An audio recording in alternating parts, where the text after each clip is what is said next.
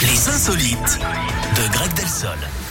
C'est à vous, Greg. On parle de quoi ce matin On va à Venise, en Italie. Eric, Ah. là-bas, un touriste belge a été pris en chasse par la police. Il venait de voler un bateau-taxi. Alors, euh, on n'a pas pu le C'est suivre. pas très discret. Non, on n'a pas pu le suivre en direct à Venise. hein. Il faut avoir canal. Il a subtilisé euh, l'embarcation à l'aéroport Marco Polo. Une course poursuite s'est donc engagée hein, sur l'eau. Bon, après enquête, il s'est avéré que cet homme de 61 ans souffrait de problèmes psychologiques. Il a finalement été interpellé. Une fois qu'il sera jugé, pas sûr hein, qu'il se gondole longtemps. Il n'aura euh, plus beaucoup d'occasions, en tout cas, de faire le pont. D'ailleurs, puisqu'on parle d'Italie, Eric, savez-vous quel est l'endroit où on est le plus poli là-bas Alors, en Italie, l'endroit où on est le plus poli, eh Ouais. bien, c'est. Attendez, bougez pas, je réfléchis. Euh, euh, Qu'est-ce que ça pourrait bien être Euh, Je ne sais pas. La Tour de Bise. Ah, pff.